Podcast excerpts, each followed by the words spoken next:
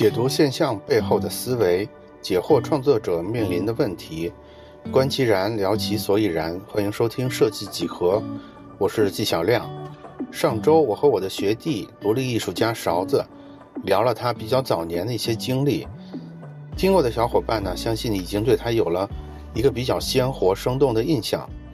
那从德国毕业后回到国内的勺子，他又在潮流艺术、广告设计。独立艺术家几个身份之间有了多次切换，那么他是怎么理解设计和广告、商业和艺术的呢？作为独立艺术家的生活状态和所思所想又是什么样的呢？我们今天继续来聊。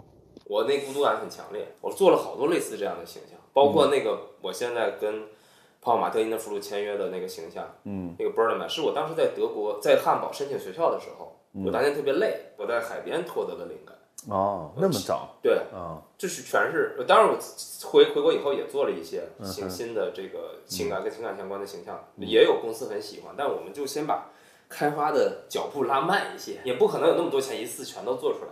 那只是想说，呃，就是是第第二种形式，就是我用形象去表达。然后这个只是我在德国探索的这两个形式，就是一个是漫画，但是不是直白的漫画，还有一个就是形象，都不需要文字，因为我觉得文字。文字不苍白，但是你要给个画配了个文字，就显得这两个东西都很苍白，就像看图说话了。现在我能接受的就是我我画一幅画，我给它起一个我理想当中的名字，这个名字和画放在一起，能让你有思考就够了。这个是我在德国我觉得变化就是抛去好看你要做什么，还有就是用什么方式做。我用了很尝试了很多方式，然后没上过班嘛，然后我还抑郁了。我当时就想，我回去必须得上班。没上过班儿，一直在自己接活儿做，然后就当时第一个向我抛橄榄枝的就是 L X U 李宇，本来就跟他们认识很多年了，我就行吧，回来就先去那边，我也不想再去投简历，就觉得也不太好看。其实跟你应届生比，年龄已经很大了，然后我就直接去做的插画。然后你学的这些东西，在国内商业环境里就是比较难以理解，刚开始是一点用处都没有。然后就是我我我我在广告公司，我你看我自己做的时候，我的甲方就是客户。我到了 L X U 的时候，我发现我的客户不是客户，不是甲方，是你的总监是吗？是李宇。那其实我就开始不舒服了。嗯，不舒服的点在于，我不知道客户的真实想法，我只能获得你的想法。但是已经被他转译过一次。但是我不觉得你的想法是客户想要的，因为你让我做的东西，我觉得是在我自己的审美标准之下的。所以我发现哦，原来挣钱是这个状态。就是你如果是工作挣钱的话，会有很多恶心的事情。这个也很难说恶心吧？这我觉得对我来说恶心。就是是我我对李宇没有没有看法，我只是发现这个状态不对。这个事儿就是就是上班人就是打工人的一般状态啊。对，就是我没有我没有思想，我没有我的意志，我就是在执行。但我是有想法的呀。我头顶上那个人的意志。但我是有想法，我觉得不行，我得控制自己，我不能被控制。那。当时家里又有一些问题，那我就想算了，我休息一段时间吧。嗯。但我又想说，公司朋友给我这个橄榄枝，我必须得对得起他们，我就给他们画了一面墙。也他们一直也想要这么个东西，画了一面墙。嗯。当然也做了一些项目，当时做 New Balance 什么的这些项目也都挺好的。嗯。但是我发现广告公司的问题就是，他的设计师是什么样子，他就要接什么样的项目。嗯。而不是他接什么样的项目，设计师去服务。就广告公司的问题在于，它是提案驱动的，对，对，它不是别的什么东西驱动的，对，反正就是机会主义很强的一种业态。你看我在那儿可能做那个风格的项目，我走了以后，别的人其他的设计师就是其他风格的，是的，就跟我不太一样。而且项目的品就是这种品牌的类型啊都会有变化。然后我就我就想，如果挣钱是个恶心的事儿，打引号的，那我就去阿里吧。完了我就奔着挣钱去呗，反正都是这样嘛。那我就去了阿里，反正也有人。让我去，然后就这就是街舞。在阿里做的是什么工作？我在优酷做运营的设计。这就是街舞的第一届，是我和我的老大一起做的。哦，我还去是街舞。对，那个时候我们那个海王也还能参加节目。我还我们还去这个昆山还是萧山，反正就是去那儿去现场看他们录节目。嗯，四字弟弟都在，就就你也要体验那个节目的过程，你回来才可能会有一些想法，然后就做。那是我第一个项目，后来世界杯也做，刚开始都觉得还很好，而且我这个人，我觉得我我还挺适合集体工作的，嗯，就是大家相处的环境可能就关系都很融洽，只不过我不太服专制，就是比如说可能同事们，比如中午吃饭了，在阿里，因为呃福利都很好，但是大家都不太去，老板也没说吃饭，我就会说，哎呀，走吃饭了，然后他我只要我一说，大家就咵全走了，就是需要我这么一个人去去当这么个人，嗯，对，哎，在这儿稍微停一下啊，就是就是刚才说到那个合作模式的问题，嗯，我其实从你的经历里边，我大概找到一个找到一个线索，就是关于。怎么跟别人相处的一个线索？嗯，我我会发现你其实到今天为止，我不知道你自己意没意识到啊，你仍然有非常强烈的这种传统对你的约束。这个大概来自于，你看你从幼儿园的时候，是因为有一个老师的赏识，导致你们家家长会认为你有这个天赋，包括后面家长在红榜的事儿，在在择校的事儿，在很多事情上。我会认为你一直在德国留学之前，完全都是一种极其不能说依赖，但是极其受到权威的引导跟约束的这么一个状态。但但是在德国之后呢，你按按你按你刚才的描述，就是留学期间你们交作业那个状态，就是完全相反的另外一种状态。没有那么强烈。你说的其实你您刚才说的权威，更多的来自家庭。这这它也是权威的一种啊。对，但是其实我抛开家庭到社会环境上，我是不受约束的。哦。我我一直是我在大学里面也是，你看大学大一的时候我们有基础课，也是画素描，但你放心，我肯定不会按照传统方式去画。哦。因为我都已经高考都结束了，我为什么还要画？它是什么样？我所以亲情可以约束你，但是权威不能。亲。啊，对对对，家庭可以约束我。就是你让我做什么，还是需要让我理解的前提下。对。然后然后刚才说到那个。就是自由的那部分，嗯，就是像大学我很自由，就包括如果没有我我父亲的这种平时我们经常在一起的这种约束，因为我觉得这个从小到大，他的那种精神上对我的影响是比较大的。我有时候跟他在一块儿还是会紧绷，嗯，就是这种，你可以理解为是童年创伤，但是我真的不怪他，因为他是第一次当父亲。呃，这个这个父权本身就是我们这个文化里边很，但是我真的不希望这些不好的东西再带到我的下一代，也没什么不好的，其实有一些是不好的。你像我我这个都是一些跟这个咱们之前聊的主题不相关的，咱们可以节目之后再聊。就我发现有一些正面的例子，我才发现好的父亲应该是怎么样的。就我朋友里面有这样的父亲，嗯，他的孩子也很懂事，然后我发现哦，原来这样教育也是 OK 的，不一定要用那种。也极其严厉的方式去教育，那我出来社交，我跟朋友交往都很放得开，就大家，大家就是我在大学时候也是，他说就是我有好多学弟学妹说，哎呀，就是原来在学校也不敢跟你说话，就感觉你就特别挺凶的，对，但是就是跟你聊完天发现原来你是个傻逼，就是这那种就是很可爱的，就是 哦，就是原来原来你这么二，我说是啊，我说我就是这么个人啊，对，包括我大学同学也有，我毕业几年，我们前些日子聚，就是好多女同学，她说。感觉你都不爱跟咱们班的女生交往，那找的都是比外系的女朋友。我说可能是避嫌吧。我说为啥要要兔子不吃窝边草？就是也感觉万一分手了，你还要一块上课也很怪。就是我受不了这种。对对，而且我也觉得我也没有必要主动的说天天跟同班的女生搞好关系吧，也很怪。对对是。嗯，OK，那那那我合作模式的问题大概就结束了。那继续继续啊。嗯，阿里啊，阿里，然后呃，呃，这这段就是做做业务啊，包括做了很多商业对团队气氛，我觉得都挺好，福利也很好啊。那我觉得那对于当时的我来说，工资我也 OK 啊。我在北京自己哦还可以，因为你之前相关经验是很少的。对，然后对我没有互联网经验，其实我在广告公司和阿里加起来不到两年，就回国不到两年，就又变成艺术家了。这回就是 UID 了，王晨宇大哥向我抛出了橄榄枝，他要做艺术方面的。业务就说，哎，勺子，你在 UID 好像还是有好些年的，三年，但是我觉得都可以摊摊开来说，因为我很感谢他，嗯，只是说我们最后没有走下去，呃，在就是他就就我们吃了好多饭，他说我们要做什么，哎，正好那时候一七年开始以后，泡玛特出来，潮玩也就开始火了嘛，哎，我们可以开发，我觉得你画的这些东西都可以开发，是，对，确实是，对对，嗯，然后就想，就我也觉得当时我一八年已经三十岁了，然后就想。要不去试试？嗯，有人给你这个机会，我没见过国内有给工资的艺术家。嗯啊，嗯，那我就拿工资，因为我其实当时从阿里啊自己接活啊，我有了一个积蓄了。嗯，差不多一个数吧，就是短期之内攒攒攒了一个、一个大数。那我觉得这几年是不是可以试试往那个方向尝试一下？嗯，更纯粹一点，对，更纯粹一点。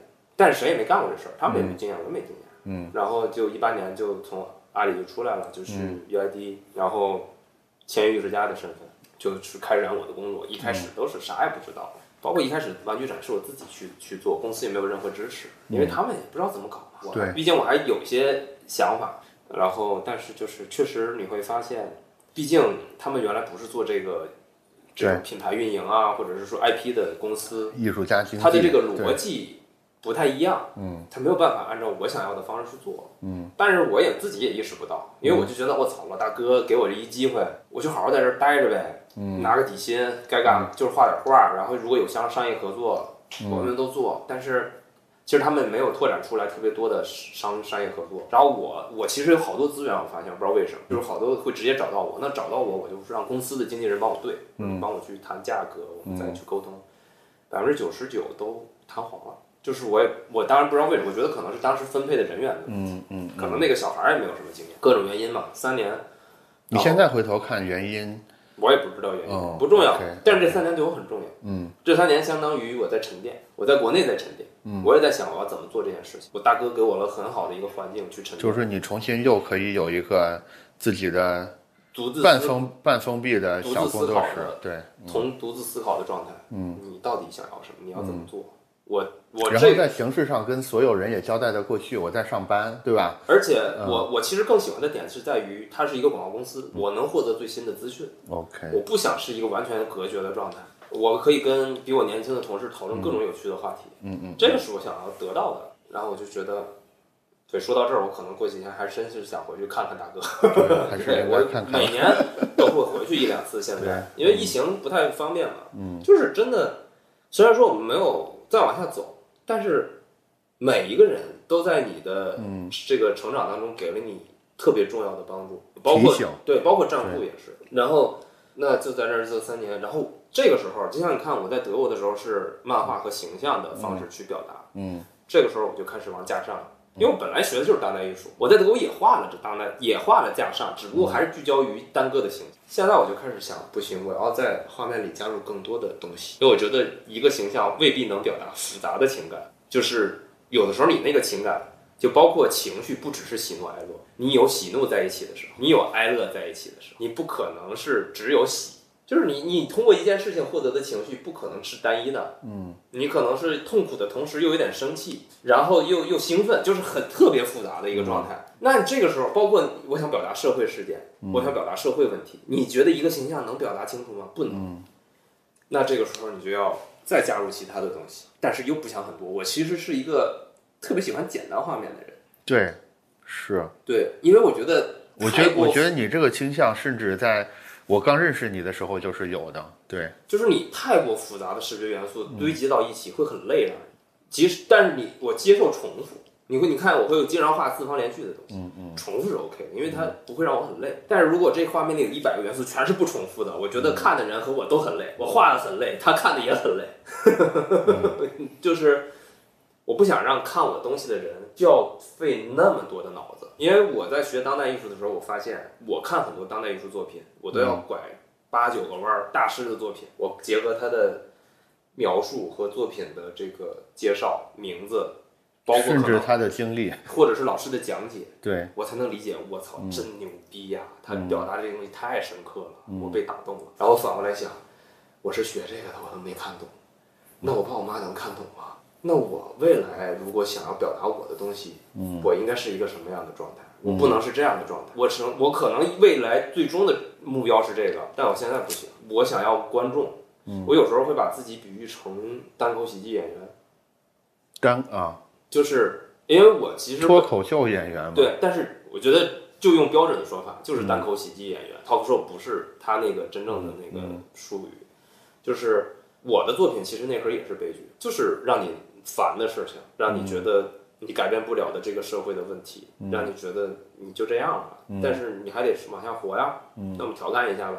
就是还是要哄哄自己，对，就是不是哄自己，是想让别人看了以后也能快乐一点。就是我们大家都一样，都有这些痛苦，嗯，但是就乐呵乐呵嘛。而且我发现，因为我确实有很多有钱的朋友，这跟有钱没钱没关系，痛苦都很多，对，只不过来源不一样。对，所以大家都痛苦，那就希望大家开心一点。嗯，所以就是这个是我这个阶段开始变化探索的一个阶段了。嗯，这就是啊，然后从二一年开始我就自己出来做了嘛，因为确实感觉这三年没挣着钱，就能养活自己，就是吃的都是自己之前攒的钱，生活倒是没有受到什么影响，但是你会有一种。没有成就感，然后包括你结婚买房了，压力很大，现实问题又回来了。对，现实问题又回来了。然后，虽然我老婆非常支持我的工作，我就一直在梦想未来有一个时刻，有一个地方给我颁发终身成就奖的时候，我会先感谢我老婆。就我二二一年的时候，我从公司出来，我很我也很难受，我就当时想别搞艺术了，三年也没搞出个屁来。就是你，你有名了吗？没有很有名，就是有点作品，也有更多的人知道你了。但是你跟你想达到的那个目标比，差太远了。那哎，等等，你想达到的那个那个目标，你现在能能描述出来吗？它没有一个量化，但是至少我觉得我今年下半年开始，好像有点往那个方向走了。我就是觉得我这辈子能够挣，就是我说的是不算房子，就是我可支配的存款。我觉得我能让我的家人活得比较舒服。但是即使是这个时候，你达到之后，然后你要干，我还会拼命工作，因为我喜欢这个啊。对，就就是我跟我老婆说过，我说我希望我在死之前我还能画画，就是能能继续。如果儿子不争气，我还能给他挣点钱，就是这个意思。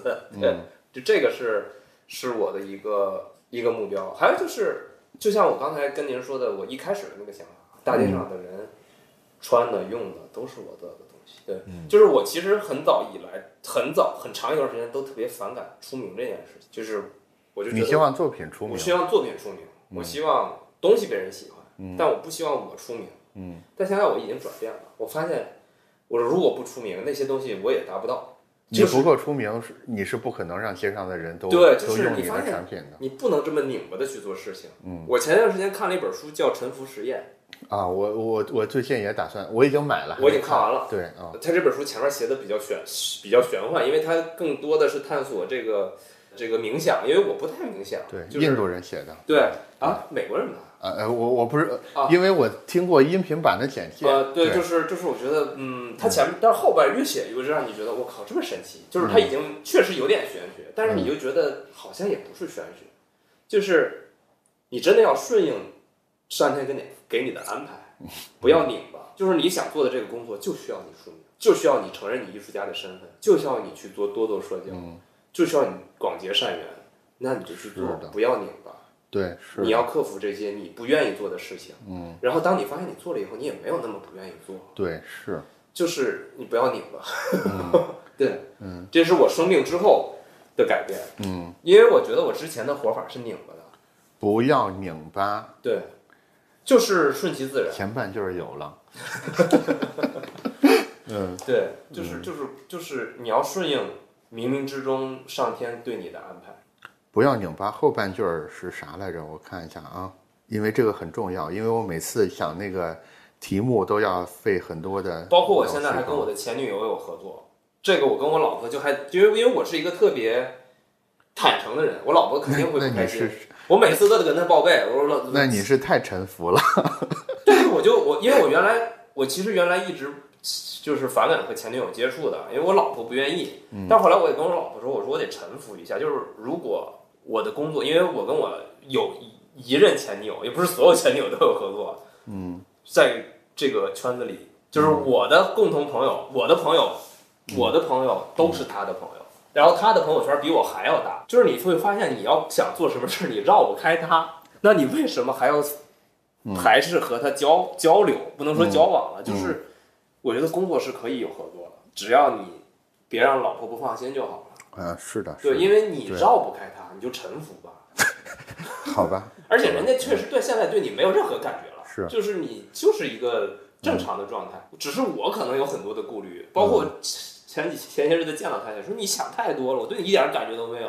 你让你老婆也放心，因为我们是要挣钱的。是的，我还想从你身上挣点钱呢。我说行，只要我们能一块挣钱，我老婆应该就不会太反感这些事情。就是是聊到你现在的创作创作观点。说我老婆那块嘛，就是我就是我二一年出来以后，我就想回到公司，再回互联网啊上班吧什么的。然后我老婆说，她说你不要因为，呃。你觉得可能家里有一些问题，你要放弃你想做的事情。他说，我觉得这个不应该是你放弃你现在要做的事情的理由。嗯，他说，你就做你想做的，家里还有我，我其实还是能 cover 咱们家的支出的。而且他他给我，其实他爱上我的原因，就是因为我跟他我们相亲的时候，就是他觉得我眼里有光，就是我在谈论这就是我刚才说的那个高级感呀。就是 就是说，我在谈论我的职业事业的时候是眼里有光的，但是我二一年就是打算从没了公司出来的时候，他已经感看不到我眼里的光，哦，肯定也是有问题了。对，啊是的，然后包括我跟他，我跟他谈恋爱，我俩结婚之后，嗯我跟他在一起的时候，我是很快乐的。但是我的事业上，我肯定一直是焦虑的状态。但我最近的光又回来了，光回来了，所以现在的状态就会比之前更好了。而且我我我妈和我老婆都觉得我换了个人，就是确实我自己也觉得我换了个人。就是我原来特别排斥花钱，买东西都特别抠，喜欢的东西不敢买。只有说给老婆买东西的时候，OK，我无所谓，就是给你买嘛。我自己我就不太敢花钱，包括家里吃东西什么都比较节俭。但是其实家里没有那么苦过的，只是我自己就很紧绷嘛。现在我最近我靠啥都买，真的啥都买。但是我现在反而觉得，这个其实我说的影响是正面影啊响，啊反而不是负面影响啊，。对我也我也是这么想的。因为你花点钱让自己状态更好，其实是加速的过程，啥啥都买，而不是在减速我的，而且我的爱好逐渐潘家园化了，就是我们买的房子在潘家园，岁数到了之后就会发生这我买的。房子在潘家园，这跟买房子在潘家园但是我们还没。搬家呢，还没去呢。就我们家那房子就在古董市场旁边，所有中国人只要岁数到了，就自动潘家园化。但我现在买的都是都是就日本的那些陶陶器啊，一些工艺品，就是但是你岁数还不够老，就我老婆老婆说，你不会再过几年开始盘串儿了吧？我说应该还不至于吧。我现在就是带这种东西，呃，就是我说应该不至于。至于至于。你可以告诉他，最多还有三五年。嗯。对，然后买衣服也是，就原来也不爱买衣服，就是我会想说，哎呀，我就一年我就这些衣服够穿就，我感觉我今年夏天光买衣服就得花了个小一万，是就就不像原来的我，嗯，但是这是这个我，这个其实没有问题，但是这是康复之后的我。我觉得是没有问题。然后我今天早上来录节目之前，我说我说老婆，我不知道是因为我吃药的问题还是怎么着，就是你们都说我变了，我自己也感觉我变了，但我觉得这个变呢肯定是好的，但是就觉得很奇怪，因为它不是我控制的，就是我没有主动的想改变什么，就是可能是我吃呃治疗，然后看书，我觉得跟看书很重要，我看了很多书、嗯这段时间，嗯就是因为想不通好多问题，为什么我为什么活着，活着有什么意义？嗯嗯，真的是有点哲学的那个方向。这也是岁数的原因。活着有什么意义？但是我现在，我现在最近看的是这本书，来的地铁上还在看。啥？有时真的很绝望。嗯，它里边就是前面几章，我觉得对于教育孩子也很重要，就是你孩子他只要活着就好了，他想干什么都不重要。在我的底线里是不要对社会产生危害，就是不想上学，OK，他可能只是这个阶段不想上学，那他就不要上了。他就想在家就在家嘛，真的活着就是最好的。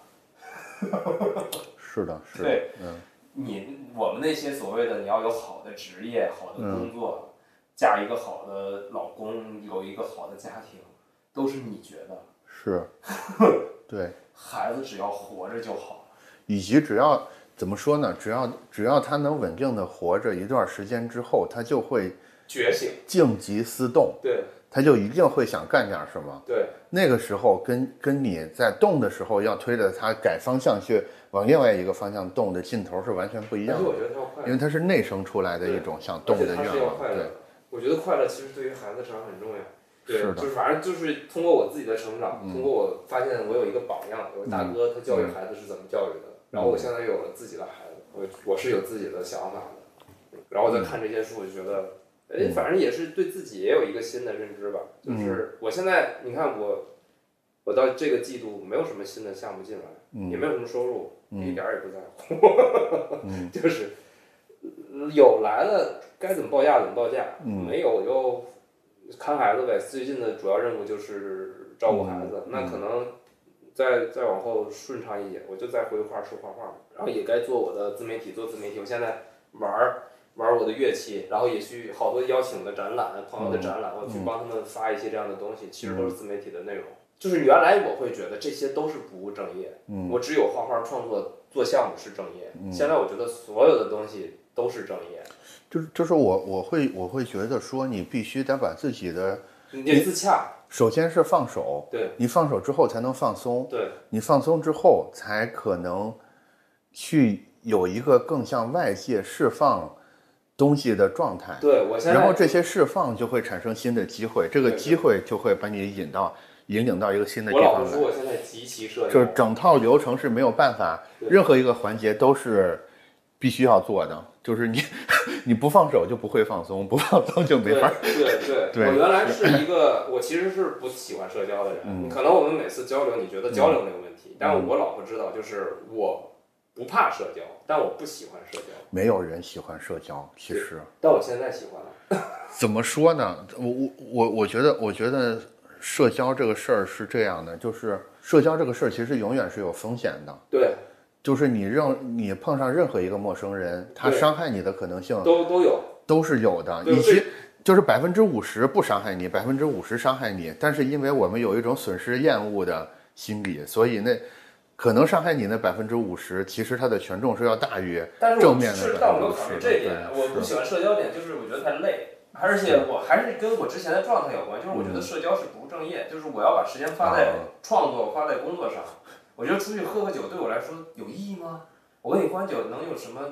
你跟一部分人是有意义的，跟一部分人是没有意义的但是。我现在这么认为，其。实很多人你跟他社交都是有意义的。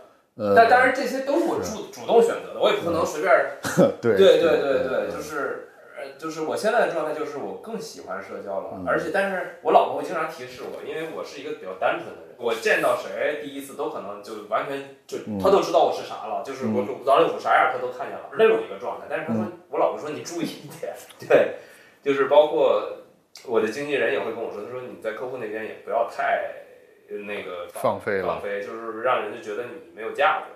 但我也没有摸摸透这个，这个这个这个这个这个这个。我目前认为这样是没有问题的。为什么？是因为你放飞之后，他会比较狐疑，说这个人难道真的这么简单吗？嗯不太可能吧？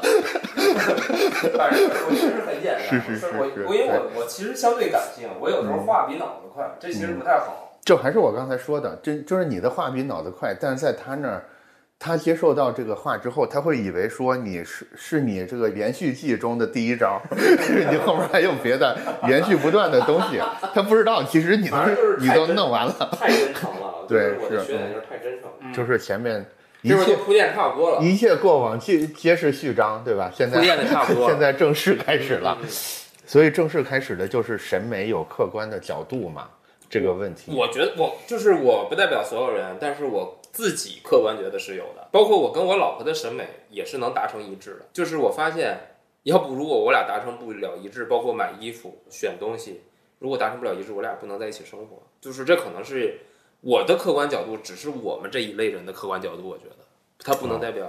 所以是审美在特定人群里是有客客观角度的，对，完整是这么说，是吧？对，我觉得就是首先，我觉得我也是普通人，我没有比谁高级多少。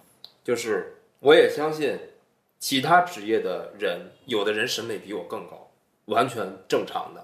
对，是，对，然后我当然没有歧视，她只是一个保洁阿姨，做的很简单的体力工作，嗯，她可能也能在我的画里得到共鸣，也能喜欢上我的画，这也是极其正常。那那其实这就有这就涉及到一个问题了，就是审美的定义。嗯，咱不说那个掉我都没查过什么不说掉书袋、辞海什么字典里的定义是什么，现在就凭着直觉，哪怕你描述的我自己散乱我头一次想这个问题啊，审美就是它第前前面那个字是审嘛，就是你肯定是要有批判的角度，不是什么都接受，对，是对吧？嗯，那审这个东西，包括比赛有评委、影评人，他都是有自己的角度。是的，审审美，它就不嗯是代表所有人。我觉得是从这个角度讲的话，它不能代表所有人。但是你看，比赛有评委，电影有评论，有打分，它也都有比例，有人喜欢，有人不喜欢。但是你会发现有一个比例是大大多数的，说好说坏，它是有大多数的，对吧？是，那可能这个就是一个客观的，当然它也可能不客观，就是因为它可能不符合我的审美的那个标准。就比方这么说，好多的电影的豆瓣评分都很低，但是呢，我我我经常看一些烂片，所谓的烂片，我看它并不是说我觉得它烂我要看，我就是想看。因为它的功能可能就是烂片的功能。还有就是，我还是那个观点，你觉得烂你去拍，为什么你们会做这样的评价呢？嗯你们是确实好像要求比我高哎，因为我看电影是为了娱乐，我可能没有带着更多的审审视的。如果是绘画设计这种跟我相关比较紧密的产业的作品，我可能会更审视一些，就是我无法接受不高级。嗯，即使他在商业上有成功，比我还成功，我也会唾弃他。这个我是会会这样的。我觉得我我觉得审美这个词的这个这个词，咱不想不妨就按你刚才说的，给它拆成这两个字分别来看。嗯，就是“审”这个字，我会认为它有特别强的主观性。对，特别主观。主观里有个讨厌的地方，就是主观是很容易受到外界的影响的。包括你的我自己的审美的水平，就是包括你的这个角度都可能会变。对，你可能这段时间不喜欢这个东西，过段时间你发现，哎，这个东西还挺高级的，真的，我确实会有这样的情况。对，就是我会觉得，由于主观的这种可以被操作、被影响的特性，造成了我们现在在审美上的很多混乱。对，就是回到你的作品，你说最近的作品为什么都不给散伙了？嗯，我觉得很多时候是在于编辑他对自己原生的直觉上的审美没有那么自信了。我我我只能找到“自信”这个字，这个但是这个这个，你听我说完啊。嗯你先说。这个时候我们就来到审美第二个字，就是美。美，美，我其实也愿意相信美是客观的，嗯，就是美的东西就是美的，嗯，甭管你宣传它美还是不美，它都是客观的。对，全世界人都说它不美，也不影响它，它它就是美的这个事实。对，现在很多麻烦的地方在于说，由于前面的这些意识意识影响的工具太发达，嗯海陆空的，嗯，呃声光电的，对吧？各种各样的方式来试图影响你对它的判断，造成我们对后面那个美的这种直觉上的笃定感消失了，嗯，就会不停的漂移。就是我第一感觉它是美的，但是接下来我一看周围所有人都皱着眉头看它，我就会想，我操。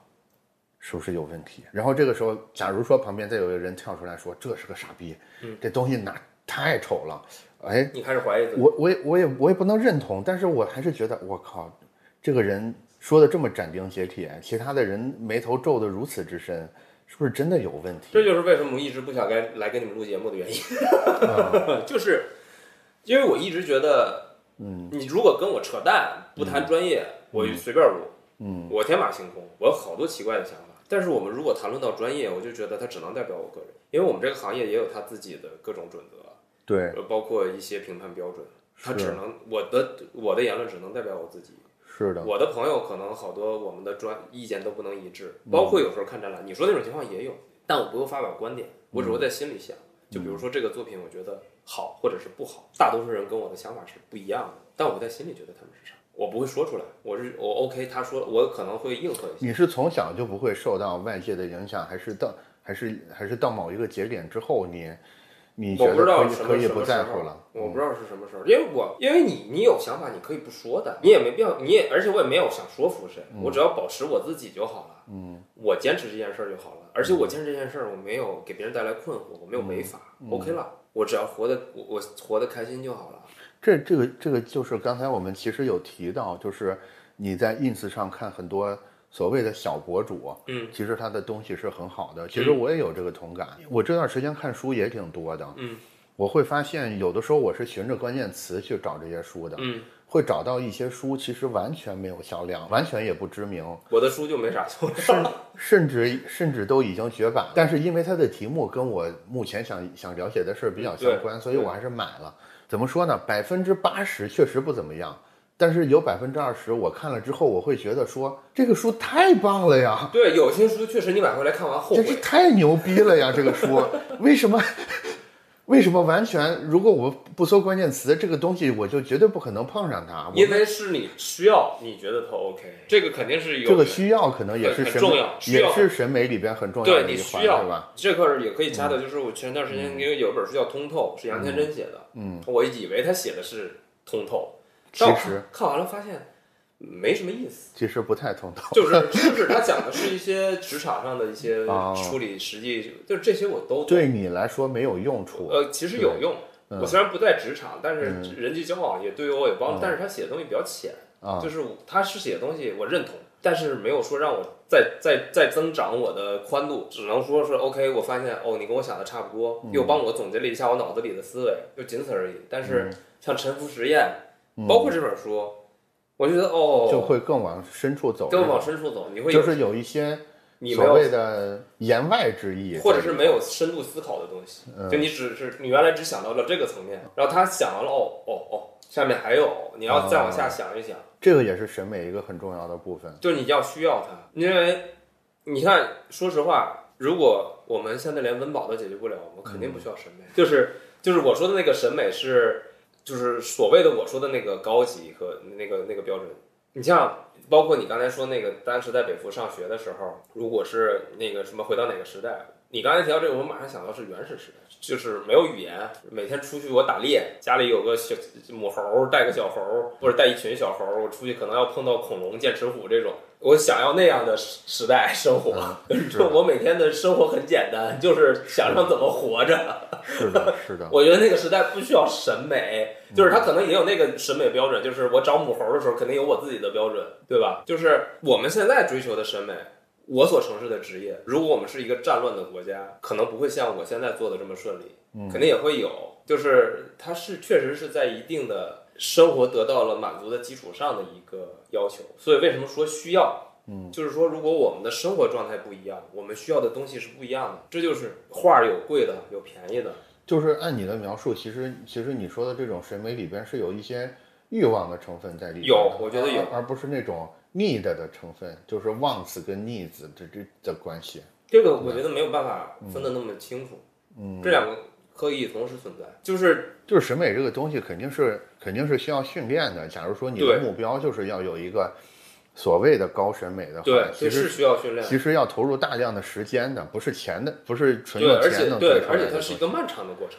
呃，就是比如说我如果从小就生活在一个富足的家庭，然后嗯生活环境很好，那我受到的熏陶肯定和我现在不一样，就可能我的时间会缩短，对吧？我见到的东西和我从小生活接触的东西，就和我、嗯我我现在小时候接触的东西是不一样的，这个都是有影响的。我认识的一些。呃，有钱人家的孩子的朋友，他们的审美，我觉得肯定在我之上。有好东西我是没接触过的，然后有时候他们对我作品的一些理解和交流，我觉得也是需要思考的。但是我觉得也没有完全很重要，因为我想获得的是更多的观众，而不是服务于一个阶层。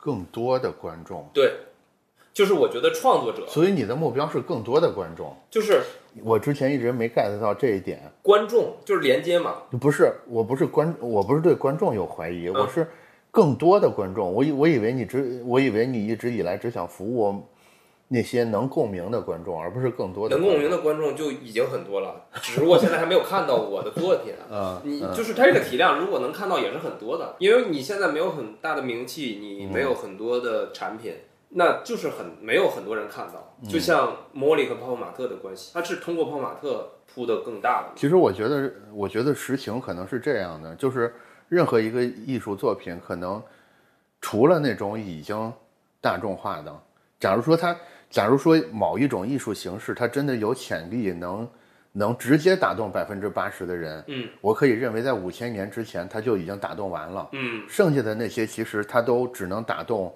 很小一部分人。对，它之所以后来这些只能打动很小一部分人的人，这些艺术也形成了一种社会级的影响，是因为剩下的人都只是在跟风而已。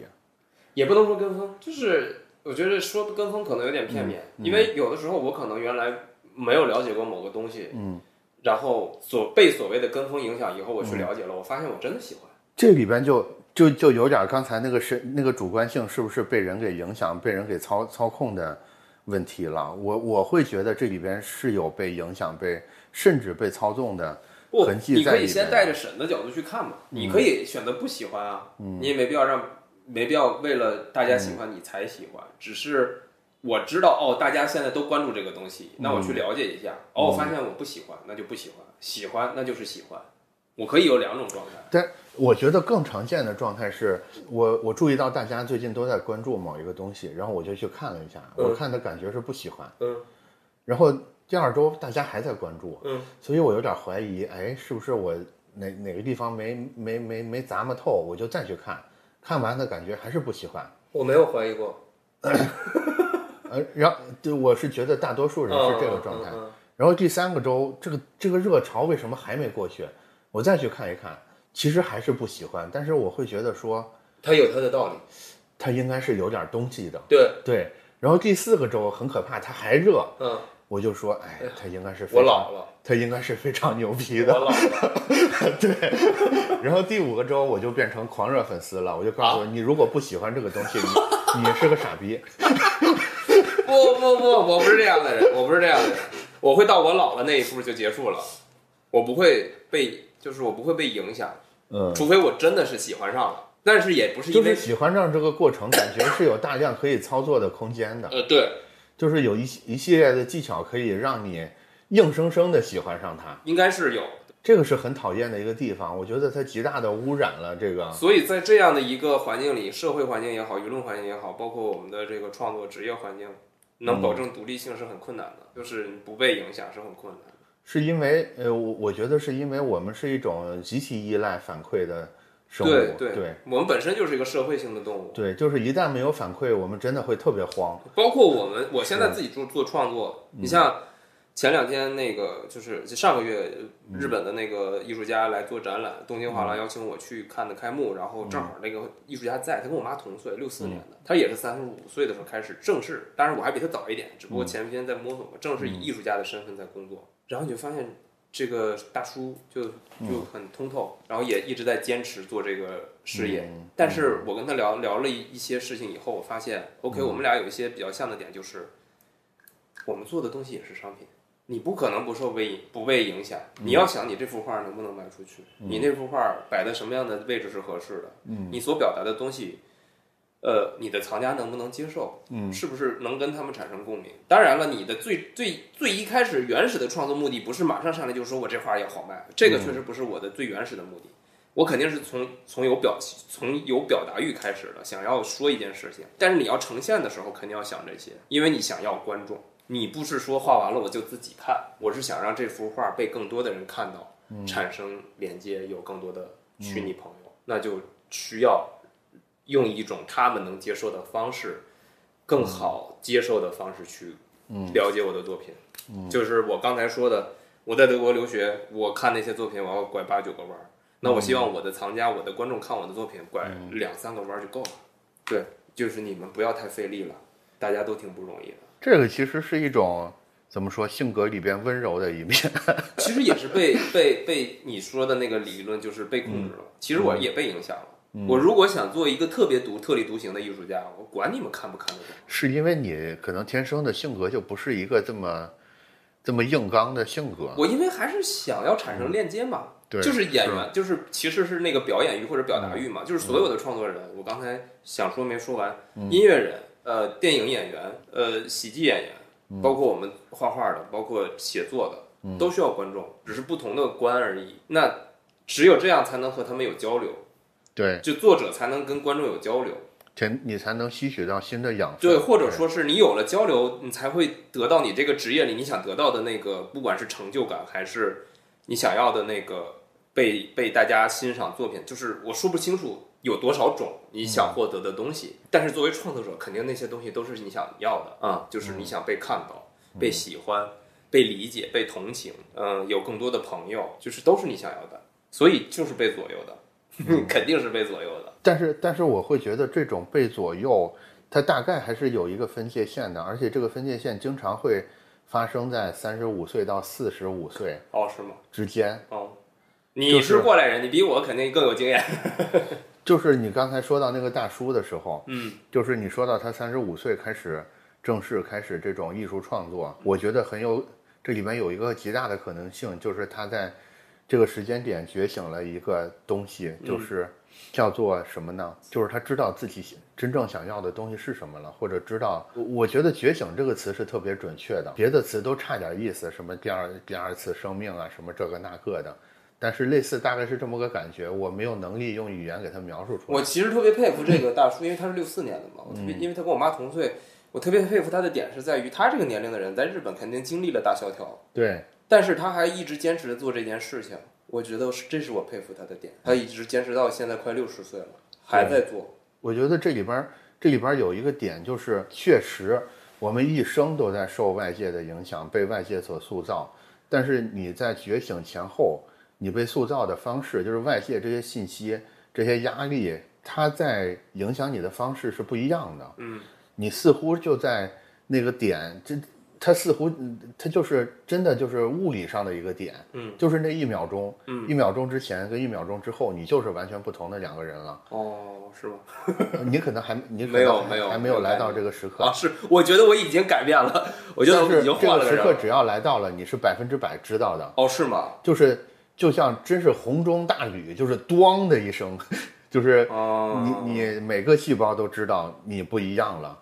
但是如果你没有经历过的话，你也但很难想象。是每个人都会有这。个时刻吗？也不一定。我觉得搞艺术的人特别容易哦哦哦哦有，对，呃，大多数人是没有的。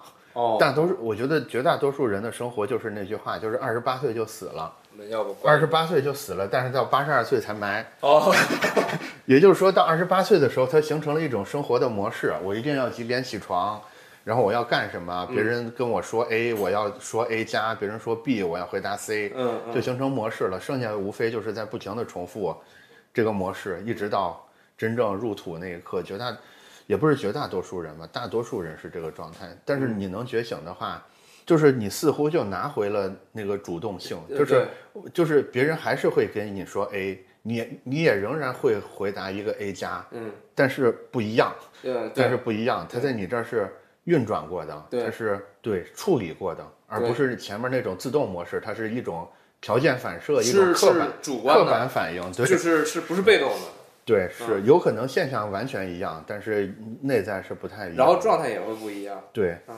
我我觉得我是经历这个时刻，是因为前两年不是有一场重病吗？啊，我觉得重病之后的是个开关。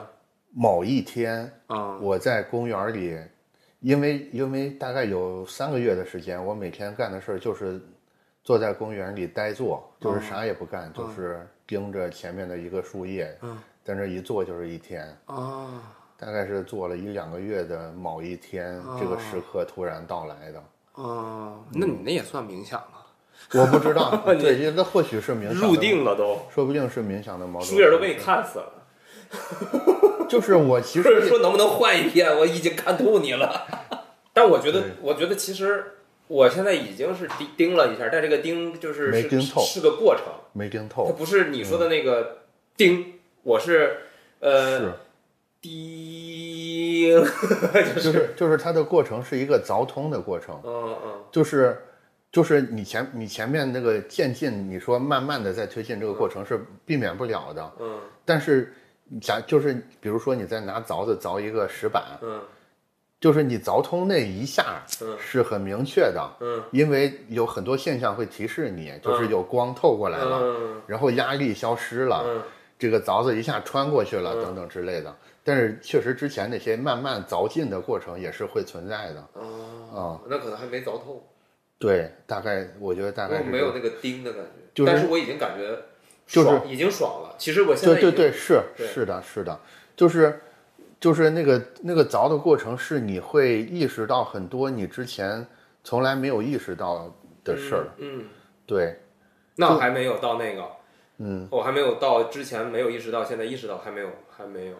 其实也是一些很无聊的事儿。你比如说，我在盯着那个树叶的时候，其实我脑子里在想什么，也没有在想什么宇宙的起源、人、嗯人类的进化、人生的意义，我就在想，为什么这么绿？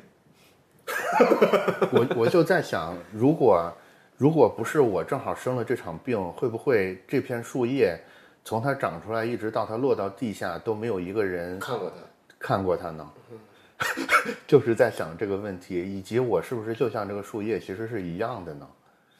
就是其实也并没有人真的那么在乎我，或者说这个人在乎我也对我并没有什么实际上的意义，或者说在乎你的人肯定是有的。或或者说他就是，或者很多东西它就是一种概念。我就我当时坐在那个北小河公园里，我就在想，假如说我现在很有钱，嗯这个公园就是我的私产，是我家的后花园，嗯跟我现在只是一个普通普通跟其他退休老头儿一样，在这在这坐着的市民，嗯，其实发生的现象是完全一样的，都是坐在这儿。对 对，但是，我为什么不能自我催眠说，哎，这这就是我的公园。对呀、这就是我的公园，其实一样啊。嗯，它它它是我的，它真是我的公园，我也不过是坐在这儿看着它。对你顶多就是可以允许不允许那些老头进来。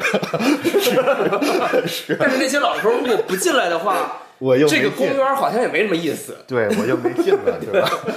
是，反正就是我就是有一个契机会让你想一些之前从来没想过的事儿。嗯这个契机大致，我觉得大概是一些关于生死的事儿。嗯，对，应该是，反正就是一些挑战。对我觉得这次抑郁症的复发对我来说肯定是一个挑战。所以所以它可能是个好事儿。对对我一直认为是好事儿，对而且我在进治疗就是治疗过程中，包括我有好多朋友也抑郁，我会推荐他们去就医。他们就跟我说，他说，包括我去安定就诊的时候，也有好多病患在门口等待就诊的时候，他说你是不是没事儿了？我说只能说明治疗效果好。就是就是怎么说呢？这以我以我的角度来看，我是很难相信你是有抑郁这个情况的，因为你一直至少外在表现也比较单纯，嗯对吧？嗯也比较健谈，嗯，然后你的作品也表达也比较比较有表达欲的那种。按说这种人是那种生活的最健康，就是心理最健康的人，对吧？嗯，心里啥都没有，有啥就说啥，嗯，没啥也说啥，对对对，这种人怎么可能有抑郁的问题？脑子快。对，这种人按说是绝不可能有抑郁问题的。嗯，对，所以你今天说抑郁了，我还多少有点惊讶的。其实，嗯，反正我跟艺术圈的朋友，尤其是策展人聊，其实他们接触艺术家更多嘛，大部分都有这个问题。是，都都会抑郁。但是我发现，就是我跟病患同样的病患聊，我发现我是有求生欲的，我比别人求生欲强。就是当我觉得我不想活，或者是我我我要有有要当父亲了的时候，我会觉得 OK，我我不能这样，我知道我病了，我不能这样，但是我现在自救已经没有办法了，我必须得要么就医，要么怎么样，反正是有一个方式来帮助我脱离这个状态，就是我要好好的活下去。好好的活下去这么沉这么沉重的说法。对对，不好好的活下去，是一个最高追求，我觉得。我在这儿有一个很重要的技巧，关于怎么好好活下去的重要的技巧，可以给你。嗯也是我，也是我我特别想前两年病重之后的一个嗯重要的心得。我我是我真的是扎扎实实的在公园里待坐了两个月，两三个月。嗯这两三个月里，我得到了一个重大的领悟。一个领悟是刚才说的那个，你其实可以通过自己置换概念的方式来哄自己开心的。嗯嗯嗯公园是我的，对吧？嗯北京是我的，北半球是我的，嗯嗯银河系是我的，嗯 其实是可以的。嗯嗯对，只要你这么认为了，至少在此时此刻是很，它就是成立的。对这这是其一，其二是有时候开拓，有时候就是拓展是有些特别的乐趣的。比如说我刚才提到说，你买一些名不见经传的书，你拿回来突然发现它是一个很好看的书，对。是有很明确的获得感跟这种探索的感觉对这个也是我最近获得的，就是我之前不玩游戏，是，我之前不会做我觉得跟职业不相关的事情，我现在觉得，哎，我感觉我我好像又学了点东西，对，是的。呃，喂，而且一般人还学不会，你就你你就是你就是把自己也不是说硬推到陌生，没有，也不是说硬推到陌生的领域去，而是说你在正常的生活轨迹之外，假如说你有点时间的话，你能不能在这儿就是对跟自己说，要不然你右拐试试吧，对，你再找点其他乐，你就拐进去看看。嗯，是是因为那段时间我是公园爱好者嘛，因为因因因为 公园爱好者，你是只在一个公园还是都转了？对，我要说的就是别的公园的事儿。哦我在那个公园做了一段时间之后，我就会想说，哎，其实公园很多呀，嗯，就是社区公园，北京社区公园非常密集。我为什么我为什么不去别的公园看一看？然后我就突然发现，其实我们身边的公园非常多。对，很多，然后有的公园也很有意思，它有意思什么人，对它有意思的地方在于北小河公园，它是在高档社区旁边，嗯，它是非常精心的被打理过的，是一种是一个非常漂亮的公园。与此同时，还有别的那种已经破落的嗯社区公园。我我就是随机转进去之后，就发现里边就是各种破败，也没有人，然后房子也半塌了，甚至那个橡胶跑道也没有了。嗯然后，但是你仍然能看到说这个公园刚刚建立的时候的那种雄心壮志，你知道吗？嗯，那个塑胶跑道是如此之厚，那个亭子是如此的雕梁画栋，嗯，是吧？那个已经掉了漆的那些标语上面写的字是如此的雄心壮志，你今天进去里边已经完全都风化掉了，都破损掉了，但是你还是能感觉到说，在他青年的时刻，在他刚刚对，建立的就是时刻事物都是有周期的，人也是。我现在接受这件事情，对，就是怎么说呢？就是假如说我没有这种，你要不网友拐拐试试，进到一个可能之前认为跟你完全没关系的地方去，假如没有这个心态的话，我是没有这个地方就是在我人生里就是一一片空白，一片迷雾。对，但是你拐进去之后，说不定就有一些什么启示在等着你，对吧？你再说来来来，嗯，我我们我们接下来聊一个，对，嗯就是对大多大多数人来说可能最感兴趣的话题，其实也是我最感兴趣的，我也在探索嘛。就是身为艺术家是怎么赚钱的。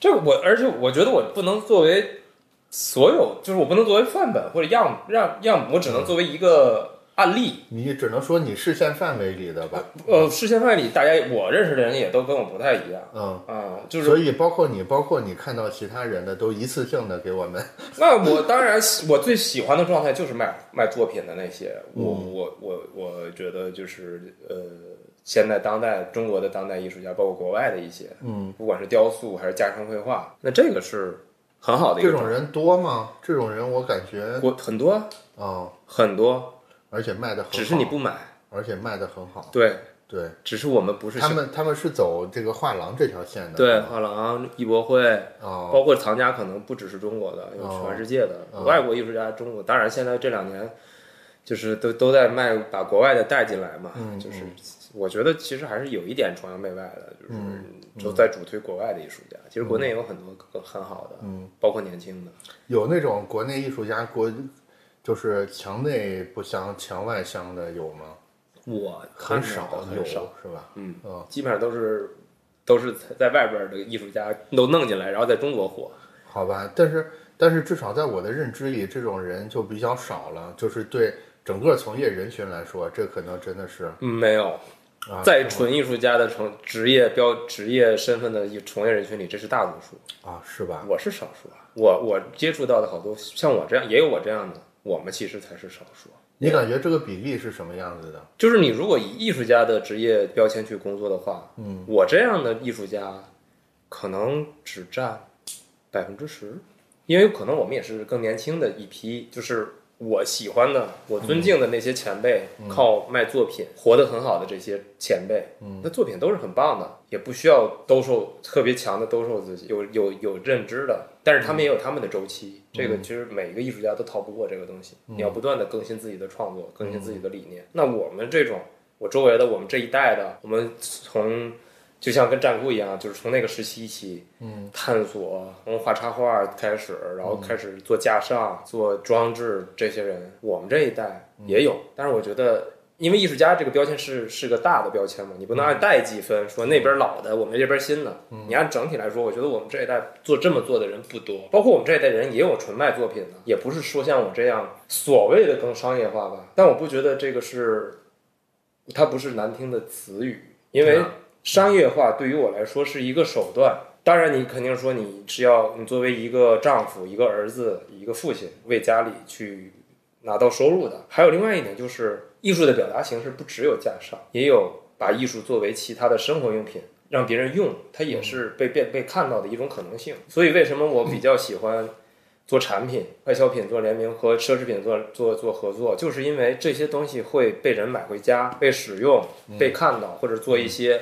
美陈的雕塑的展览，就是你能和观众有交流。那你如果只做架上绘画，只做纯人们所认知里的纯纯艺术表达，你被看到的机会就会变少。你只能在画廊、博物馆、艺博会，那不是所有人都会去这种地方的，没有人没有那么多时间的。你只能通过其他的方式获得观众，就像歌手，他们也会有各种各样参加综艺节目。有些人喜欢一个艺人，并不一定是喜喜欢他的歌啊。是看了他的综艺，他的这个人人人这是这个这个叫什么？这个塑造了这个这个标签儿还是形象，就是就就那个那个是人物的那个塑造，就是是接触点接触点足够多，对面的机会才会多嘛。对，一个是机会多，一个是作为创作者，你还是需要观众的。我想让更多的人看到，我就想办法让更多人能看到。嗯，那你就是要把它做的更多。这个多不是项目多，就是说你要有更多的露面的机会，嗯，但是要是宝贵的机会。也就是说，也也就是说，基于这点，就是尽管你也有经纪人，也也签，也跟很多广告公司、代理公司有合作，有很多商业合作，但是我可以认为说，你的目的是五五开，挣钱是一方面，你要借助这些东西去更多的跟受众、触达跟未来的深入受众有有触达，也是很重要的一个就是他可能原来不知道我有家乡作品，嗯，但是他买了我的玩具，买了我联名的产品，他也不一定就是一个契机，对啊他也不一定买了就想知道我是谁，但是他可能看到的越来越多，他就觉得，哎，这个人这个是谁做的？为什么会这样？那他可能有一天真的会走到画廊看我画的画，他才知道，哦，原来我买的这些东西是从这儿来的，能打通这个连接。对，那就是就是每个我我可以这么认为吧，就每个艺术家都有都有一个他的小宇宙，他的小宇宙就散发出无数个触角，就这个这些触角被这些触角碰到的人，就有概率能循着这些触角走到他小宇宙的中心上来。但是我相信不是每个艺术家，嗯，就我说的是我们这一代，我们这一、这一次，新对对，就是跟我一样，新媒体时代对对，和我一样的，我们这一波人，我有好多这样的朋友，我们嗯在做的事情差不多，嗯，呃，只是大家的方式不一样，领域不太一样，或者是方式，就是你的这个人群不太一样。像跟我尊敬的那些前辈肯定不一样，他们嗯比我们更自我一些。就是就是我我后面还有一个更具体的问题啊，就是比如说你跟一个广告公司合作，你们的客户比如说是 Coach，比如说就就 Coach 好了，对吧？你们合作次数也比较多，我想知道这里边具体合作的流程，或者你们之间分账，包括分工的模式究竟是怎么样子的呢？呃，因为他看看怎么说，有一些代理会上来就说我们会报价很透明，我们报了多少，给你们多少百分比，我们怎么分的会告诉你。这是我昨天亲就接触的包括你要干什么，早晚就会知道的，这个是不最不重要的点。要干什么，就是因为你来找你，就是告诉你干什么。嗯。因为你刚才问我的点是关于分成的嘛，嗯，那其实干跟干什么没有关系，因为你、哦。你干什么，你就是你要分钱的那部分的事儿嘛。嗯嗯嗯，就是说我昨天新认识的 agency 呢，他们就是说我们跟以往的不一样，以往的可能比如说我在客户那里客户那里拿到了一百，我可能要以往的那个他我要拿百分之八十，我只给艺术家百分之二十，那他们这个新的代理会说我们会给你百分之八十，我们拿百分之二十，因为我觉得我们也。没有资格拿那百分之八十，这是新一代的九零后的开的公司是这样跟我谈的。那老一辈的 f A 公司出来的那些出来的、呃这个前辈做的公司，我也也合作过，他们不会告诉我他们报了多少钱，我们拿到的确实很低，就是确实品牌不错，合作的是大品牌，但是你就知道肯定不是这个价格。那为什么这么大的品牌到最后到我这儿就这么点钱呢？肯定是他们拿的更多嘛。嗯，但是我无所谓，我就这单能成的原因主要在谁那儿，谁就应该多拿嘛。我从我觉得从道理上讲啊，这个这单在能成的原因不可能主要在谁那儿。这单为什么这么说？在我看来，我合作这么多年，就是、这单能成的原因是我和合作方一起努力的结果，不可能是就是很难分出来，对对很难给它划分出来。对对对，我觉得是很难划分说，就因为你这个 agency 我才能有这个项目。因为其实有过这样的情况，有一个大品牌要做这个项目，他会通过不同的平台找到我，只是因为我们跟第一家平台有了一个默契，说 OK，其他再来找我的我就不理了，是有这样情况的。所以，那你觉得谁占的主要主动性更强呢？那这种情况就应该是你，对啊你的占比大呀。对，但是我们也会考虑很多就是它是可替换的。对，但是我们也会考虑各项的因素，哪家平台更靠谱，哪个更有话语权，我们最后选择和谁合作，继续跟这个品牌合作。因为品牌那边很好多大的品牌，国际品牌是不太方便说直接对艺术家、对乙方的，他必须要有一个中间人，缓冲，对，必须有，这是他们的可能是就是工作模式对或者是流程，必须是这样的。对，啊应该是之前直接接触的时候发生过很多麻烦。对，嗯，但是他们可能是因为没有直接接触，对对对，就是就是，所以说必须得有这么一个，要不就是所以说这个前客这个职业就是这么诞生的嘛，他就就有需要他们存在。对是啊，包括我也需要经纪人，我能自己对客户吗？我也可以，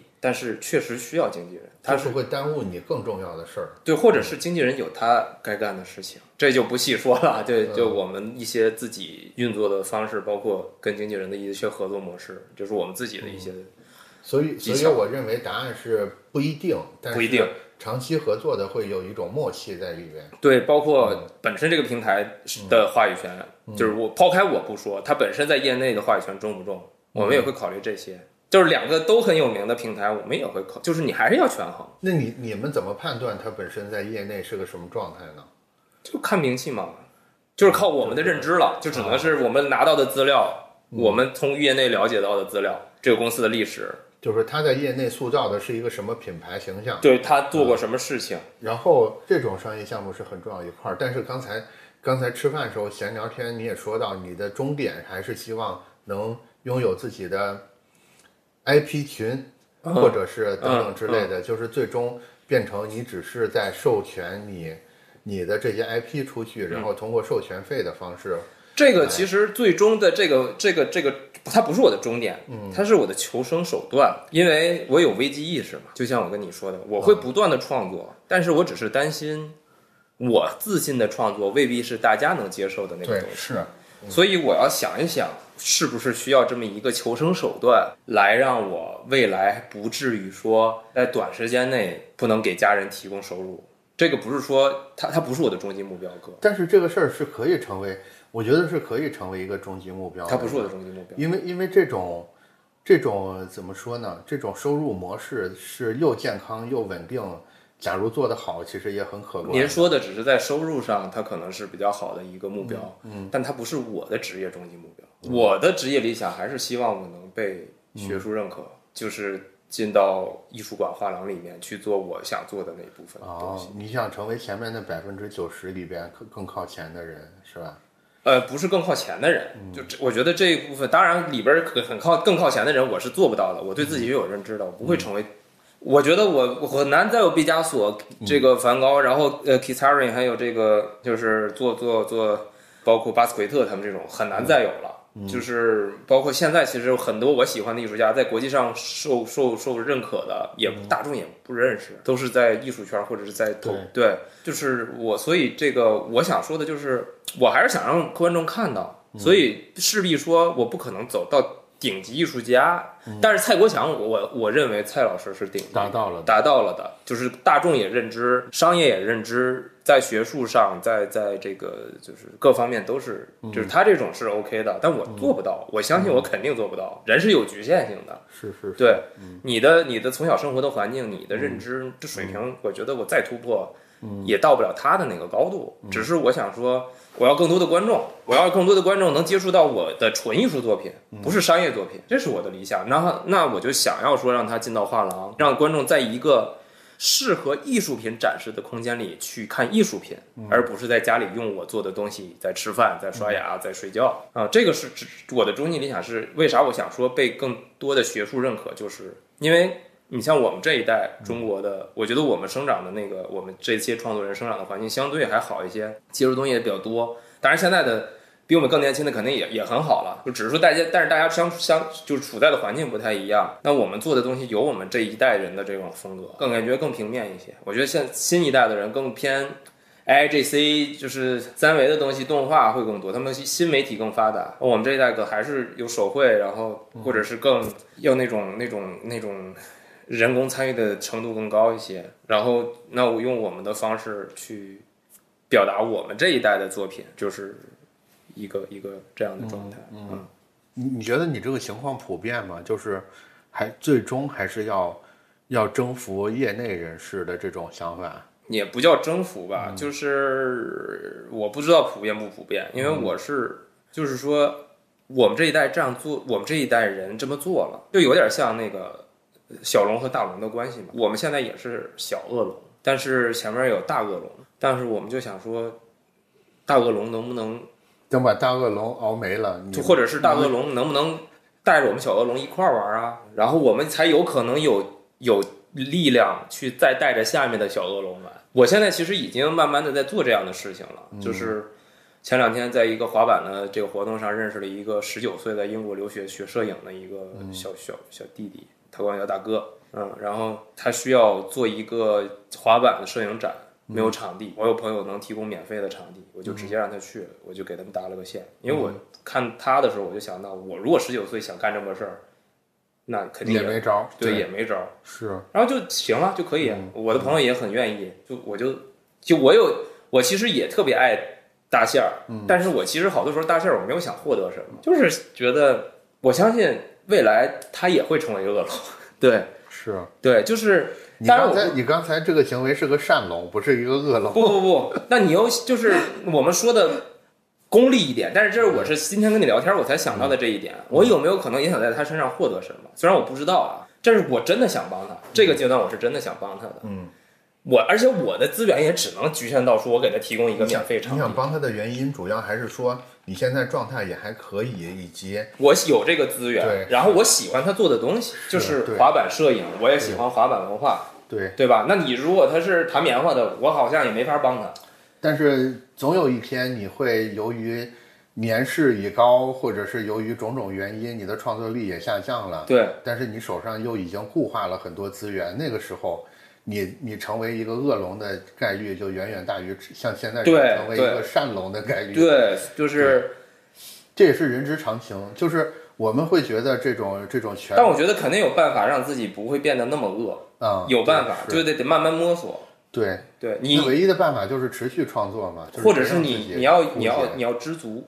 知足更难。对，我知道。比，比让自己不枯竭更难。对，就是我说的知足，就是说你是已经是巨大的恶龙了。当然，我觉得我当成为巨大恶龙很困难啊。嗯，你已经是一条大龙了，你是不是也差不多了？就是这个很难，确实很难，很难。很难。但是就是要不断的成长嘛。就是它很难的原因是你之所以是能成为一个，就还是用继续用恶龙这个比喻吧，嗯，你能成为这么大的一个恶龙，其实是一套系统在支撑你的，不是说你自己说我心念一转，我要当个善人。对对，你要当善人，你的胳膊腿儿，你下面架的这片云是吧？周围跟的这些我所花鸟鱼虫都不同意。就是有资格。当然了，我们今天说的这个话题有点大啊。对有资格说我要变成善龙的人，他绝对是已经是一条大龙了，他才有资格这么说。如果我是一个但是，但是你是一条更越大的龙，你就越难说越难做出这个决定，是因为你周围这些腾云驾雾，嗯周围衬托你的东西太多了。对，你周围所有环境都会绑架着你，继续朝更恶的大恶龙这条方，向上走。就但是就是这也是就是特别有意思的点，就是如果我现在是一个籍籍无名的小小小不点儿，嗯，我都没有资格说我要成为恶龙或善龙。对，是的。这个时候你会抱怨说，为什么那些那些名家、那些那些大大师，他们为什么要这样？为什么不给我们年轻人机会？答案就是因为你还没走到那儿，等你走到那儿，你就明白了。对我有时候也会觉得这个挺矛盾的，我也没有走到那儿，但是我就能看出来这里面的道道就是就是这样的，你对，没有好像全是这个路径有有的时候是没有办法。对，就是全是这个路径，但是我觉得这肯定不是一个最好的一个一个流程。所以我觉得嗯两个解法，第一个解法就是你始终保持很旺盛的创作力，也就是说，你身边永远有足够的坑，嗯。让小恶龙新的小恶龙可以进来，嗯。可以跟着你一块儿腾云驾雾，这是方案一。方案二是你在成长的过程里边，你从还没有成龙之前，你就控制一下自己的欲望，对，你就不要在身边放这么多花鸟鱼虫。嗯，对对，当然，这会极大的影响你。呃，你这个问题说的很对，呃，对，但首先我们在刚刚才吃饭的时候说的那个数嘛，嗯你说还挺科学的，嗯，就我觉得那确实是一个，我觉得差不多，我觉得那应该不算大恶吧，那那个福布斯真的算过，对，应该不算大。还有一个就是我在呃跟策展人和艺术圈的朋友聊的时候，发现有这个问题，就是有一些之前的前辈画卖的很好，他这个艺术圈有这么一个问题，就是一旦它的价格上去了，到已经到两三百万了。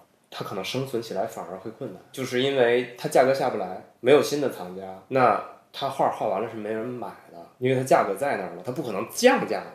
对，是那之前的藏家就不好对，然后呢，他的生活水平已经因为之前卖画上去了，这跟这，我觉得这个跟做公司很像。对，然后娶了好几个老婆了，好几个儿子了，好多孩子，好多好多前妻，他还都得给钱。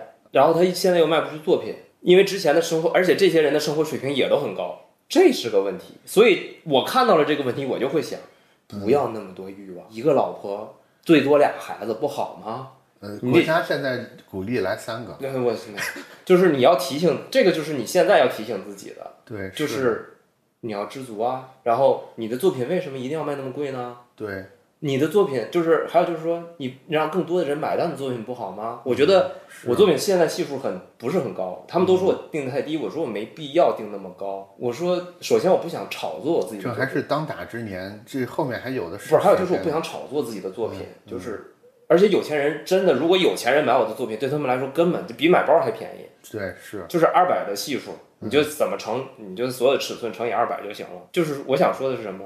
一个工薪阶层，或者是一个中产，或者是就比中产再再收入再低一些的阶层，如果他真的喜欢我的作品，他也是能买到的。原话，我觉得这个是很重要的。就因为我不是为某一个阶层服务的人，对，我不排斥有钱人买，但是我不希望只有你们买。那假如说现在有一个有钱人，他也特别喜欢你，嗯，他愿意出。十分夸张的溢价来买，当然也没有夸张的，没有夸张到让你一把就可以退休啊。嗯，那你接着说，你接着说。之后他说你，我特别喜欢你的画，嗯，但是你这个画呢，我想我想让你给我定制一个，比如说是你平常售价一百倍的这么一个作品，你会怎么回复他呢？定制可以啊，定制是可以的。啊，艺术家有好多定制的作品，呃，有藏家说我想要画什么，你画面里能不能给我放个什么？但是，当然我还是会告诉他我的市场价格，然后我会加入一个定制价格，我会告诉他你没必要用这么高的价格买，但是你非得给我，我也愿意要，但是这是定制的价格，而且是我们两个单方面的行为，没有关系啊，你愿意给我为什么不要呢？也就是说，这个这次购买里边其实有相当重赠与的成分。对你愿意赞助我就就是其实它有点那个成分，就是相当于原来那个文艺复兴也是嘛，你就是。你就是赞助我这个艺术家，你想让我这几年活得好一点，OK 啊？谢谢，是的，谢谢。以后我有好的作品，我先留给你，可以的，是的。甚至我可能你你花了我一百倍、十倍的价格买了我一幅作品，我以后送你一张画也可以，我也能抹平我心里的不平衡，因为我是这种人，我是不太喜欢德不配位，不叫德不配位，就是不等价交对不等价交，我是不太喜欢。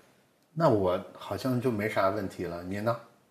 别您您您，我我也没啥问题，就是不是艺术和商业嘛，啊啊，艺术艺术和商业，就是如果你觉得探讨的聊透了就 OK 了，因为我不可能再主动的说能想到什么了。对我我是觉得商业这个话题，其实肯定肯定你不是个纯商业的角度嘛，对我不是，所以也没法聊太多商业的话题。对对，但是我能做到的就是每一个找过来的品牌客户。不管是大品牌、小品牌，就像昨天我们跟那个 agency 新认识的 agency，我们相互先做了很长的会议的了解。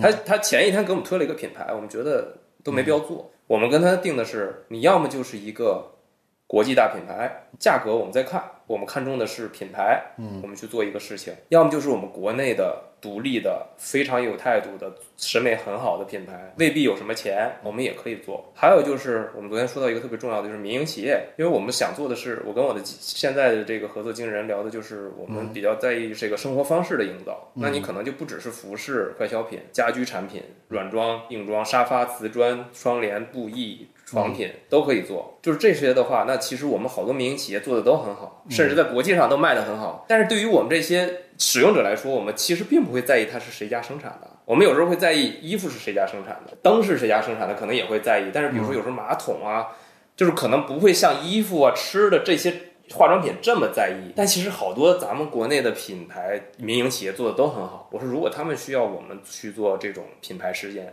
的这种艺术家的联名的服务，我们也是可以做的，因为我们那天达成的一致就是，一个国家的实力还是要看实体经济。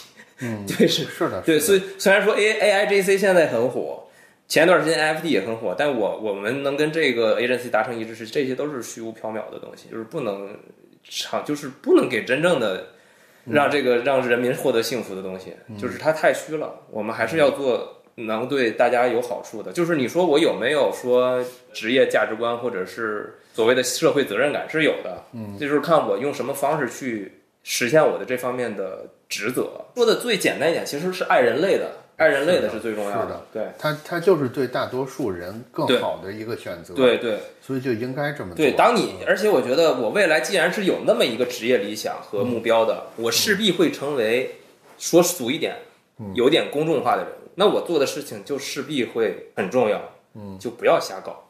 就是我虽然一开始的目标不是想成为名人，但是如果想要达成我的职业理想，需要走这一步，我就得往这个方向努力了，没有办法了。那但是那你要这个过程中你要想好，你还有老婆孩子，你还有父母，你还有社会责任感，你还要再活几十年。对，你还你还想希望你的孩子能 能被社会接受，你不能说你他爸他爸是那个，我操，那完了，你不能这样，对吧？是，就是就是你要有这个想法的话，你就要很小心，然后很很谦卑的去做这件事情。呃，你刚才说那三个标准，我还挺我我觉得还挺有意思的。嗯，我还以为你第一个会说是国际大牌，我可以考虑那个什么，嗯，优先考虑。第二个钱多的可以优先考虑。啊，有钱多的，有钱多的，钱多的这种就是就就就是钱多的这种，只要他做，我们看看品牌差不多就 OK。确实有这样的品牌，但是它调性不是特别好。我们会报一个非常看例价的看例价，只要你能接受，我们可以做。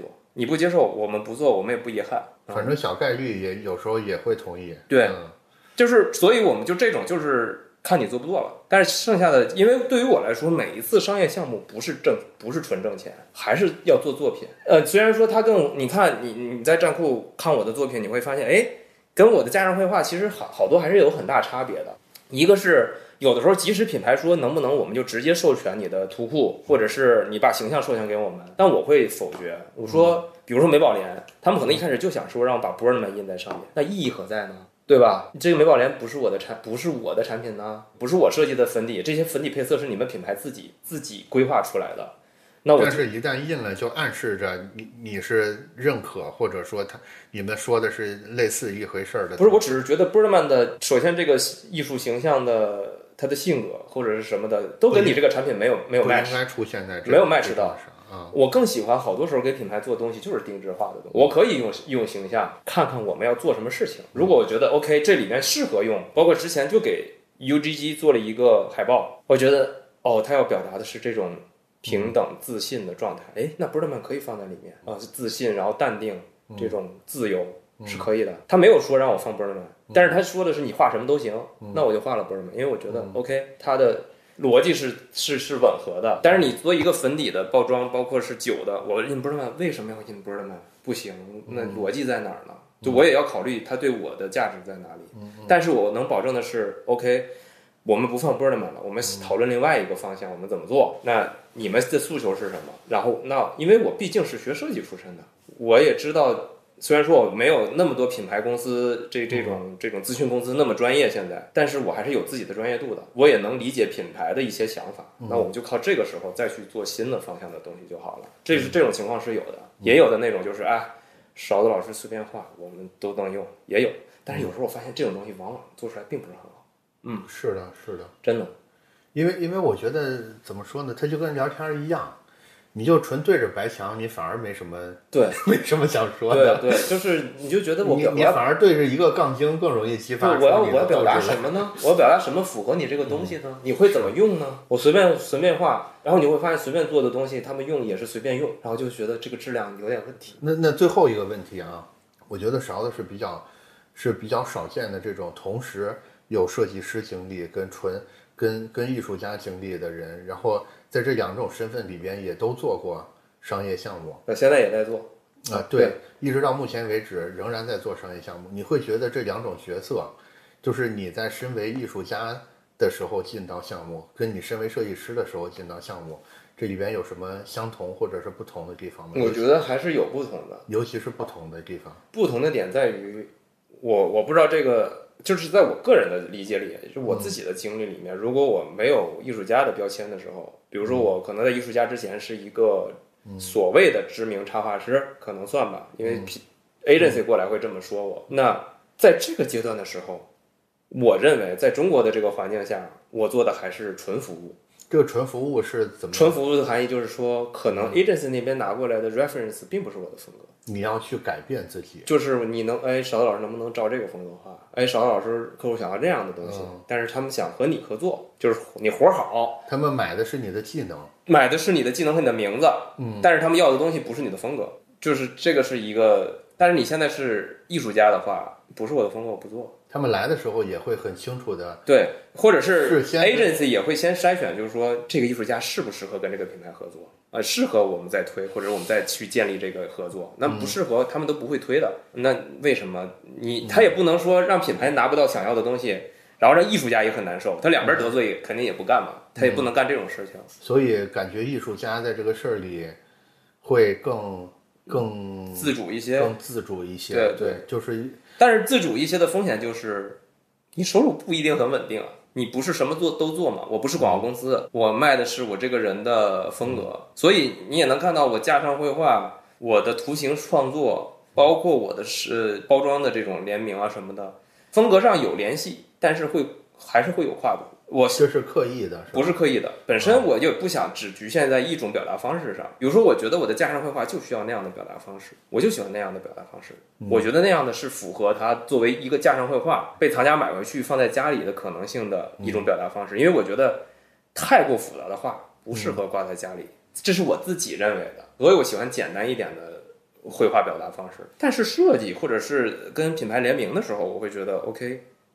热闹一点是 OK 的，包括我自己现在画的那种，我现在还没有画到站库上，我准备画五十个的时候再发。我现在刚画了十三个脸，我都发画都画发在小红书上了。我现在刚画到第十三个，就也没有说逼着每天自己都要画，就是有灵感了画一个，有灵感画一个，就是画那种奇怪的脸。你会发现，哎，这个脸还可以长成这样，脸还可以长成那样，就是这是我，因为这也是我一个自我学习或者自我取悦的一个过程。我加上绘画也老画。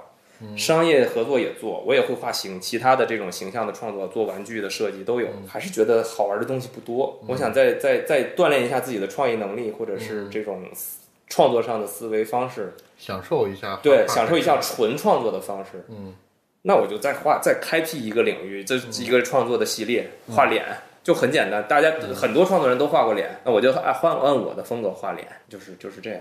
嗯，就是我可能不太想说，我如果家人绘画是这个风格，我所有的地方都是这个风格，我也会觉得很单调。但是你能看到我的颜用色，或者是里面一些肌理一些东西，哎，好像是有联系的，就就差，这是我想达到的，有联系，然后又没有那么一样，嗯，就是同父异母可能。你会不会身为艺术家的时候，那个客户或者是代理机构找来你，他会希望你再重复你之前成名的那个作品？会啊。就是他们基本上有这样的情况，就是如果是艺术家这这个身份找来，会有这个困扰，对吧？但是我不会把它当成困扰。如果是合适的，如果说哎之前的那个作品适合，你就会我就会用。如果我觉得不适合，我会告诉他们我说我觉得嗯不 OK，但我觉得我们可以怎么怎么搞。但是如果你们特别喜欢这个元素，我觉得我可以稍微融一点，但我觉得我们还是要重新做一个什么东西，我会告诉他们。所以其实艺术家跟设计师这两者之间也是。有很多模糊交集的，对我来说是有的。嗯，好，因为无论是我在架上绘画，还是商业合作里，我都是在服务人群，只不过服务的人不一样，要么就服务藏家，要么就服务品牌，要么就服务买我产品的这些粉丝也好，或者是普通的这个消费消费者也好。好，那咱们就这样，今天。好，嗯。我估计这个时长呢，得剪两期至少。收尾，我想想怎么收。今天聊的特别多啊，有可能要剪成两期。我我一边听勺子聊，一边在一张纸上写一些对我有有影响的观点。我现在试着把这些东西串起来哈。其实我们在中间聊的过程里边，大概形成了一个主题。第一个主题是不要拧。不要拧巴，这是第一个。第二个就是关于审美有很多讨论，这两个是我目前能梳理出来的主线。剩下的这些成长经历也好，或者是后面的一些商业跟跟艺术相关的问题也好，我觉得其实都可以装到这两个里边来的。也就是说，不要拧巴是一个人生态度方向的，然后审美关于审美的很多思考呢，可能是关于工作方面的。所以我们应该怎么收这个尾呢？我会觉得说，就是还还是比较还是比较难得，就是就是跟勺子有有这么一次机会，就是从幼儿园起，我觉得这是国内的媒体对我做的最深度的采访。从幼儿园起把把这条线都捋了一嗯遍。我我我觉得我觉得中间其实给我其实给我的启发特别的多。我不知道我不知道听众们是一个什么感觉，但是我觉得这中间有很多我们能感同身受的部分，也有一些有点难以理解的部分。但是我可以确认的一点就是，勺子目前就是此时此刻吧，还处在一个非常好的状态里边，包括包括那个在节目之外的闲聊里边也聊到，接下来会有很多作品、商品嗯，跟计划都会陆续的推出来。对，我特别希望勺子未来能成为一个像村上龙之类的 艺术家。我没有这个奢望。我现在最开心的事儿，我是有了孩子。啊，有了孩子，对对，孩子也是一个很重要的作品，真对的。对对，但是它是我和我老婆共创的。啊，是，对，还有就是我想说，就是我今天所有的观点只代表我个人，然后也只代表此时此刻。对我觉得如果千万不要给大家带来不好的这个体验。如果真的是有不中听的地方，不要不要怪罪我们，可以人身攻击，我接受，但是不要涉及到家人就好。就是就是大家要注意到，它就是一个阶段性的想法。我们有机会的话，可能再过三五年，我们再聊一次，那个时候一定会有很多对，可能有两种状态，再过三五年可能哇我更好了，还有三五年可能哎勺子这个人哪儿去了都有可能。我觉得更大的可能性是，再过三五年之后，我已经通过勺子的助理已经约不上他的时那应该不会不会不会不会。那如果是那样的话，这期节目将会非常重，成为非常重要的文献资料。不会不会的 不会的不会的，嗯，反正我觉得艺术这个事儿还是很有意思的，就是勺子的，尤其是我觉得他在中早期的一些画儿，因为他一直是选择的比较简单的这种画法嘛，所以他的很多创作就像他在德国游学时候的那些同学一样，你是学化学的，你是学哲学的，你是学法律的，你是学什么生物学的，其实不影响你画画的。嗯对，我觉得艺术这个东西其实是一个应该是一个很民主的工具，只不过我们很多人没有意识到。希望大家听完我们这期节目之后，可以在账户搜一下勺子的主页，看一看他的画。假如有所感应的话，也你也可以可以多多评论。对，对你也可以试着画一画自己的画，你也拿个橡皮章刻，呃，刻一刻啊，等等，反正各种形式的艺术创作可以试着做一做。我是觉得咱们中间来来回回的聊审美，聊什么人生态度，其实你自己画过画，那你的审美就有了创造审美最好的一个契机。其对实你看一万张都不如你真的画过十张。对对对对对我老婆老说想让我教她画画，我说啊这个东西不用教，老婆你拿起笔画就好。他现在开始了吗？没有，就是我就是很奇怪，就是大家对，就是大家为什么需要教，这是一个问题。其实不用教的。对我我我现在的好朋友在教育孩子的时候，就是他也是做创作的，嗯，他的孩子从来没有上过绘画班，他也没有教过他孩子画画，嗯，他孩子画的东西非常好。其实不用教的，我们希望你能听完这期节目之后，试着画一画，就是不用那么正式，对不用，焚香沐浴的，对，然后你表达什么都行，对不能不能发出来的你自己开心就好，这是一定要就是你想画有表达就好。是，对，以及我希望你可能画个十张八张之后，可以回来再听一下这期节目，我觉得你的感觉会完全不一样，就是吗好像听了两 听了两期不同的节目一样。那好吧，那今天就这样。嗯，那希望呃那个听到这期节目的朋友都越来越顺利吧。好吧。官方的吗？祝大家不不，我这是希就是这种美好祝愿，每一次我在不管跟谁交流吧，我都会有这样的祝愿。就我希望能跟我产生链接的人都能活得顺利一点。好的好的，那我也一块儿祝大家对对都越来越顺利吧。对。